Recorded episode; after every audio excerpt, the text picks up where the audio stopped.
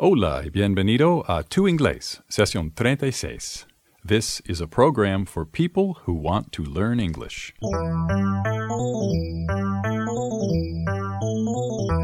Hello, how are you? My name is Brian. I'm from the United States, the city of Boston, to be exact. Considérame tu entrenador personal de inglés. En Tu Inglés sesión 36 vamos a ejercitar tu oído para inglés. Today, in session 36 of Tu Inglés, we are going to continue talking about power words, palabras de poder. We started this theme in session 35. We talked about subordinating conjunctions.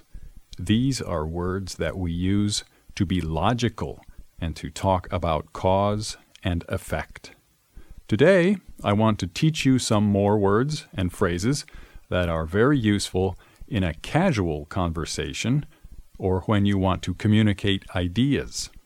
Once again, there's nothing magical about what we are going to learn today. Estas palabras y frases no son mágicas. But if you learn these power words, you will be ready to take your English to the next level. Let's find our friend Cecilia in Mexico so we can practice some of these powerful words and phrases. Y por supuesto, puedes encontrar una transcripción de este programa en nuestro sitio web, tu-inglés.com. Hey, Cecilia, how are you? Hi, I'm fine, thanks. Ah, me alegro. Oye, Cecilia, empezamos hoy con esa expresión. ¿Cómo dirías me alegro en inglés? ¿Recuerdas? I'm glad. In English, you would say, I'm glad. That's right. I am glad. I'm glad. I'm glad to see you again, Cecilia. I'm glad to hear that you are doing well. Thanks, Brian. I'm glad to be here. Muy bien. ¿Y el opuesto? ¿Cómo dirías lo siento en inglés? Mm, I'm sorry. In English, you would say, I'm sorry. Exactly. I'm sorry. O I'm so sorry. Lo siento mucho. I'm so sorry. ¿Y sabes decir qué pena en inglés? O qué lástima. Mm, that's too bad. That's too bad. Right. That's too bad. Por ejemplo, alguien te dice, me despidieron de mi trabajo hoy. Y tú podrías contestar, oh, that's too bad. That's too bad. También tú podrías decir, that's a pity. That's a pity. Eso se dice más en Inglaterra, that's a pity. En Estados Unidos usamos that's too bad. Ok, ahora tengo otras expresiones. Quiero practicar contigo hoy. Son frases comunes, pero muy útiles para conversar con más facilidad en inglés. Suena bien, Brian. Practiquemos. Ok, pero primero, dime algo. Esa expresión suena bien. ¿Sabes decir eso en inglés? Sounds good? Sounds good? Yes, sounds good. Sounds good. Una traducción literal de suena bien sería sounds fine. Sounds fine. Pero en inglés decimos sounds good. ¿Me entiendes, Cecilia? Por supuesto. Ah, ¿cómo dirías eso en inglés? Por supuesto. Of course. In English, you would say, of course. Of course. Por supuesto. Of course. ¿Y cómo dirías por supuesto que no? ¿Sabes? In English, you would say, of course not. Of course not. That's right. Of course not. Of course not. Ok, ahora, con respecto a las otras expresiones útiles. Uf, Cecilia, ¿cómo dirías eso en inglés? Con respecto a, ¿sabes? With respect to, in English, you would say with respect to. Correct. With respect to. With respect to. También puedes decir regarding. Regarding. Significa en relación con o algo así. Por ejemplo, I would like to speak with you regarding your English class. Muy bien. Ok, ahora quiero enseñarte algo lo que es nuevo para mí en español. Acabo de aprender la expresión tiene que ver con. ¿Sabes decir eso en inglés, Cecilia? ¿Tiene que ver con? ¿En inglés? Mm, has to do with. Has to do with. Right. Qué inteligente eres, Cecilia. Has to do with. Has to do with. Can you give me an example of a sentence using has to do with? Sure. Mm. My love of English has to do with my desire to communicate. Wow, qué bien. My love of English has to do with my desire to communicate. Mi amor del inglés tiene que ver con mi deseo de comunicarme. That's right, Brian. Okay, great example. Y también hay personas que dicen has got to do with. En lugar de decir has to do with, dicen has got to do with. Agregan la palabra got. For example, they would say, My love of English has got to do with my desire to communicate. Hey, Cecilia, have you heard the Tina Turner song, What's Love Got to Do with It? No, I'm sorry. I don't think so. No? I'm sorry to hear that, Cecilia. Let's listen to a little bit of the song.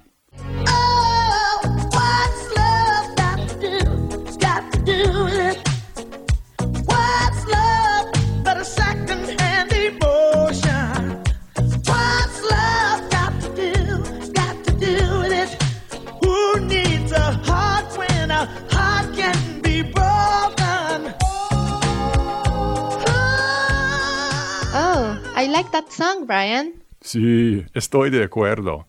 Ah, Cecilia, dime, ¿cuál es el equivalente de estoy de acuerdo en inglés? In English, you say, I agree. I agree. I agree. Estoy de acuerdo. I agree with your opinion of that Tina Turner song. Pero ten cuidado, no quieres decir I am agree. Hay un verbo to agree. Puedes decir I agree, you agree, we agree, they agree. ¿Ok? Es como decir consentir. Además, podrías decir I disagree. No estoy de acuerdo.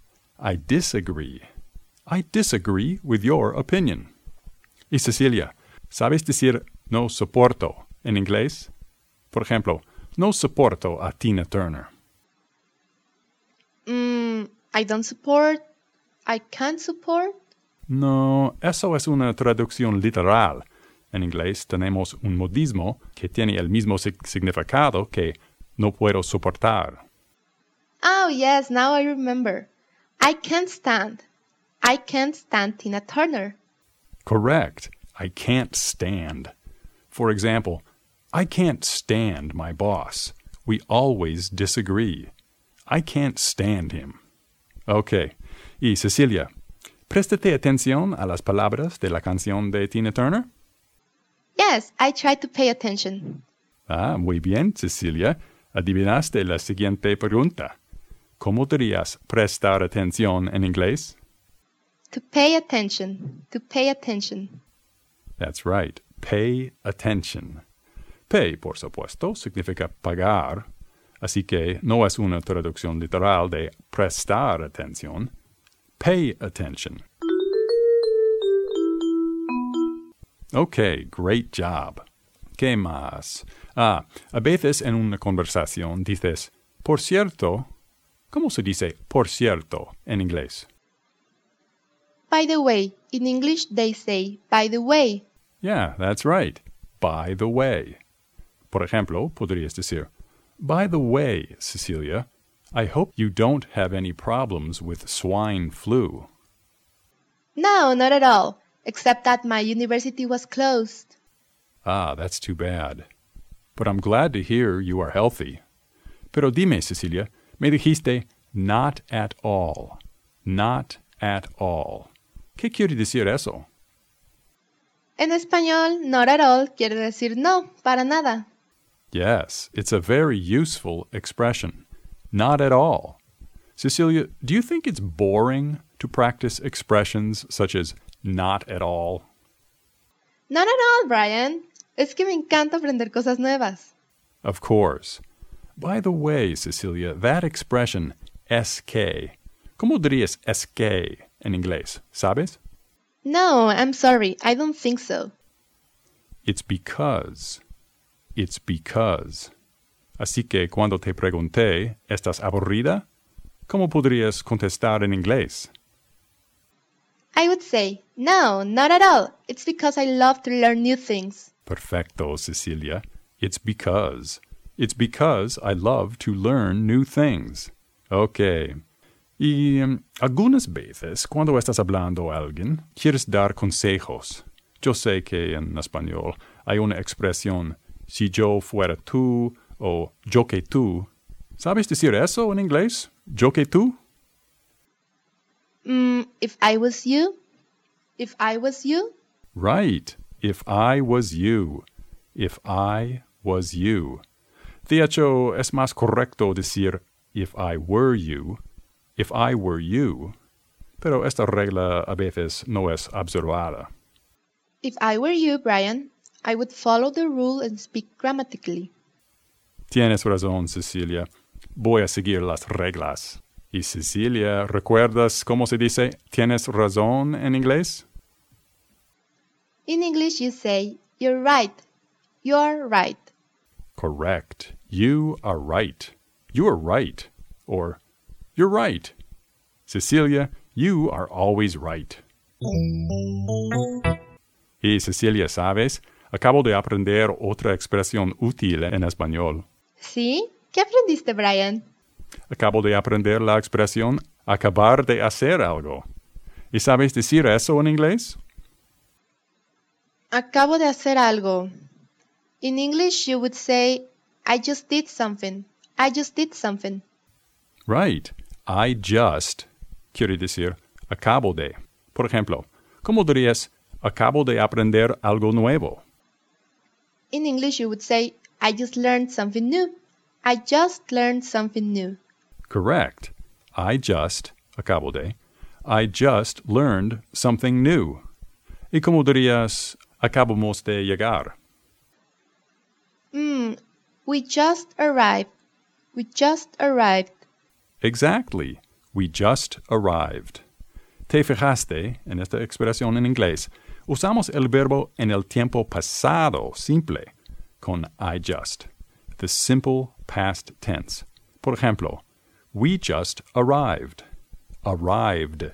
No arrive. Arrived.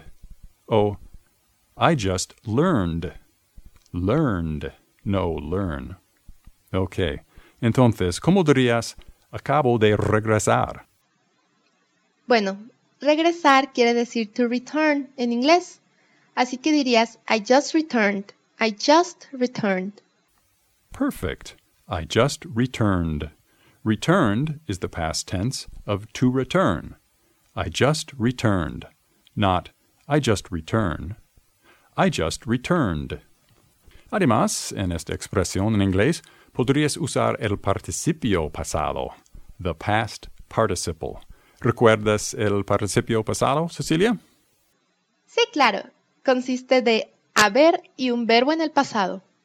Right. So you could say, I have just returned. I have just returned. Or, we have just arrived. We have just arrived. Okay, thanks, Brian. I have just learned something new. Exactly, Cecilia. Y ahora, algo un poco más difícil. ¿Cómo dirías en inglés, ellos acaban de hablar con nosotros? Yes, it is more difficult. In English, you would say, they have just. They have just talked with us. Correct. They have just talked with us. Usaste el participio pasado. Have talked. They have just talked with us. Además, podrías decir, they just talked with us. They just talked with us. Y Brian, también puedes usar to speak en lugar de to talk. Por ejemplo, podrías decir, they just spoke with us. Yes, you could say, they just spoke with us. To speak es un verbo irregular. To speak, en el pasado, es spoke. They just spoke with us. Oh, They have just spoken with us. Have spoken. Have spoken. Es un poco más complicado conjugar, but yes, you can use to speak and to talk interchangeably. Well, Cecilia, we have just practiced all the things I wanted to practice today. Really? That's too bad. I was having fun. I'm glad to hear it. But yes, with respect to session 36, I think we should stop.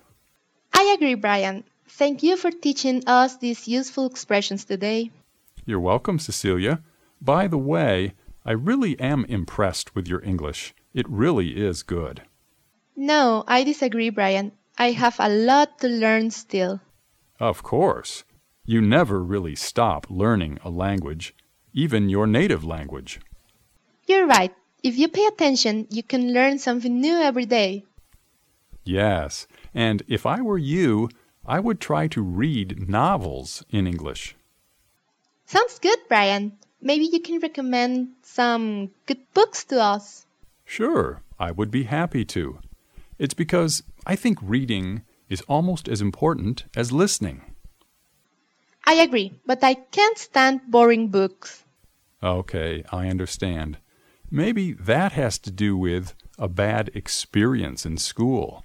It's hard to pay attention when you are bored. Of course, I am never bored practicing English with you. Ah, I'm glad to hear it, Cecilia. Thanks for your help today. See you next time. Sounds good. You're welcome. See you again soon. Okay, listeners, now it's your turn. Te toca a ti. Let's practice some of the new words and expressions we learned today. Ready? ¿Recuerdas cómo se dice por supuesto en inglés? Of course. Of course you remember how to say por supuesto. Y por supuesto que no. ¿Cómo dirías eso? Of course not. Of course not. Muy bien. Y la expresión prestar atención, ¿cómo se dice eso? Pay attention. Pay attention. Pay attention when I'm talking to you. Okay. Y tiene que ver con. ¿Recuerdas el equivalente en inglés? Has to do with. Has to do with.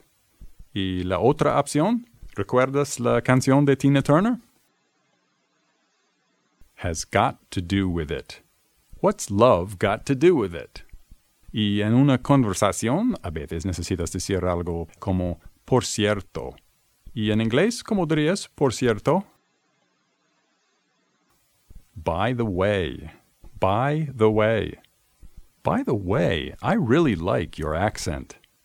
¿Qué más? Ah, no puedes pasar un día sin decir para nada. ¿Y en inglés? ¿Cómo se dice eso? Not at all. Not at all. Do you mind if I sit there? No, not at all. ¿Y recuerdas la expresión que significa lo siento en inglés? I'm sorry. I'm sorry. I'm really sorry I forgot your birthday. Es que estuve ocupado. ¿Cómo dirías eso en inglés? Es que estuve ocupado. It's because I was busy. It's because, SK. It's because I was busy. Y cuando estás dando consejos a alguien, probablemente dices, si yo que tú, ¿sabes decir eso en inglés? If I were you. If I were you. If I were you, I would visit Boston in the summer. ¿Estás de acuerdo? ¿Sabes preguntar eso? ¿Estás de acuerdo? Do you agree? Do you agree? Yes, I agree. I agree completely. Y en inglés, ¿cómo se dice tienes razón? ¿Recuerdas? You're right. You're right. You're right. I couldn't agree more. Ah, me alegro. ¿Cómo dirías eso en inglés? Me alegro. I'm glad. I'm glad to hear it. I'm glad to have you as a Tu Inglés listener.